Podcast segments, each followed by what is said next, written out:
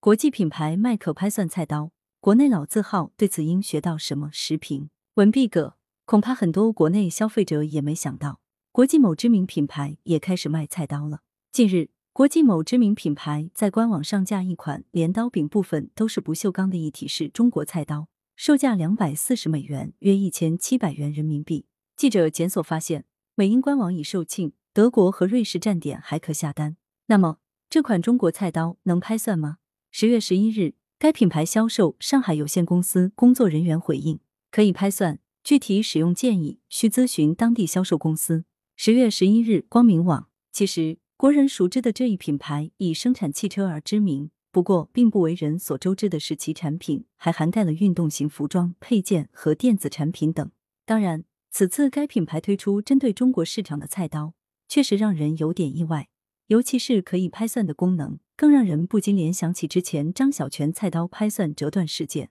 国际品牌比国内老字号品牌更懂中国消费者的实际需求，确实值得相关企业反思。国际知名品牌麦克拍算的中国菜刀，虽然国内消费者是否接受还有待观察，但体现出了对于中国消费者的重视程度。作为基本的厨房用具，拍算是国人日常所需。随着中国消费升级趋势。必然会有一部分中高收入群体购买品质更好的高端菜刀。张小泉菜刀本来具有良好的品牌积淀，但作为一家百年老店，居然在高端菜刀设计上忽视了国人这方面的需求，由此不仅会给消费者留下不良印象，还损害了品牌形象。无法拍算这一功能点的缺失，不仅是张小泉菜刀没有同步消费者诉求的反应。更在某种程度上折射出国内某些老字号经营思维滞后、服务意识不强的缺陷。当然，老字号不能拍算这一尴尬，在不少领域同样存在。如餐饮领域，某京城某老字号烤鸭品牌经营业绩节节下滑，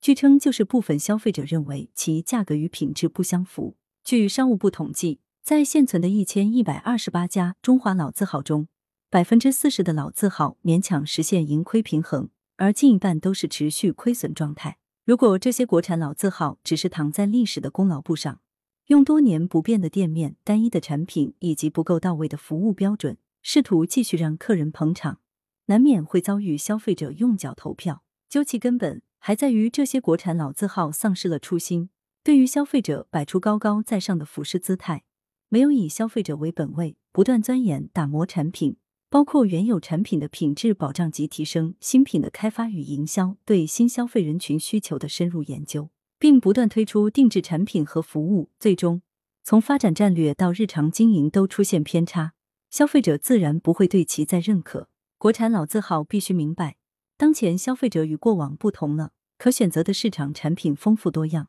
自我维权意识也不断强化。一旦出现老字号产品或服务损害消费者权益的事件，借助互联网等发声渠道，能够形成广泛的传播效应，导致企业品牌受损。因此，国产老字号对消费者要更多平视，时刻观察消费者需求变化，根据当前的消费痛点，对自家产品予以完善，或者推出相应新品，获得消费者的认同，也能带来新的客源，形成产品与口碑的双赢。作者是知名时事评论员，羊城晚报时评投稿邮箱。Wbspycwb 点 com 来源：羊城晚报羊城派。责编：付明图谢小婉。校对：周勇。